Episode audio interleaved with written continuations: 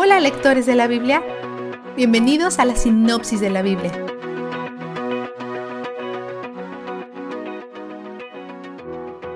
Hoy, Dios le da a Moisés la orden de purificar a los levitas. Su posición de liderazgo requiere que se sometan a un proceso de limpieza aún más completo que al que se somete el pueblo. Dios reitera su plan para los levitas y su posición como su primogénito entre Israel, que también es su primogénito por lo que son los primogénitos del primogénito. El pueblo pone sus manos sobre ellos, que es lo que normalmente le hacen a un animal antes de sacrificarlo. Simbólicamente están ofreciendo a los levitas como algo que le están devolviendo a Dios. Este símbolo se repite, pero de una manera diferente cuando los levitas son dados como una ofrenda mecida. Cualquier elemento que sea mecido en una ofrenda mecida siempre le pertenece a Dios después, ya ha pasado un año de la esclavitud egipcia, lo que significa que es hora de celebrar la Pascua. Dios da instrucciones al respecto, requiriendo que todos participen, pero también requiriendo que todos estén limpios para poder participar. Algunos no están limpios, así que están frustrados con Dios porque no pueden celebrar el aniversario de su rescate. Ellos hablan con Moisés al respecto. Moisés habla con Dios al respecto. Y Dios dice, pueden celebrarlo, solo tienen que esperar un mes. Hay grandes consecuencias, posiblemente la muerte o la excomulgación si optas por salir de la celebración por completo. Porque puedes imaginar lo que eso podría revelar sobre tu corazón hacia Dios. Dios incluso abre esta celebración a los forasteros que viven entre ellos, incluyendo a los egipcios que huyeron con ellos. Dios es tan acogedor y hospitalario celebran la segunda Pascua en el desierto de Sinaí. Luego comienzan una nueva temporada en sus vidas como el pueblo de Dios, moviéndose por el desierto. Se dirigen a Canaán, la tierra prometida. Según la mayoría de las estimaciones, es aproximadamente un viaje de once días desde Egipto hasta Canaán. Entonces, ¿por qué llevan aquí ya un año? ¿Alguna vez has escuchado a alguien decir ¿Los israelitas estaban perdidos en el desierto? No están perdidos en lo absoluto. Están siguiendo a Dios, guiados por su columna de fuego y nube.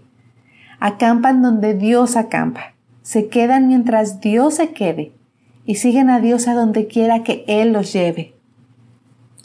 Este es un acto de sumisión y confianza, y probablemente incluso de desesperación, para no liberarte y escapar a las colinas cuando los tiempos se ponen difíciles. Debes saber que dependes de Él absolutamente para todo. Mientras se preparan para partir, Dios coloca dos trompetistas con una serie de diferentes tonos de llamada para comunicar cosas específicas a la gente. Algunos llaman a la gente a celebrar y otros se usan como un grito de ayuda a Dios. Una vez que todo esto está en su lugar, se ponen en marcha. Después de casi un año en el desierto de Sinaí, empacan el nuevo tabernáculo recientemente ensamblado y consagrado y se ponen en su formación de marcha diseñada por Dios. Incluso el orden en el que llegan los clanes de levitas está diseñado con la eficiencia en mente. Vistazo de Dios. Dios consagra a los levitas para sí mismo, lo que nos da una fracción de visibilidad en la mente de Dios dice que consagró a los levitas el día en que exterminó a todos los primogénitos de Egipto. ¿Sabes lo que habían hecho los levitas para llamar su atención para que les otorgara este gran honor?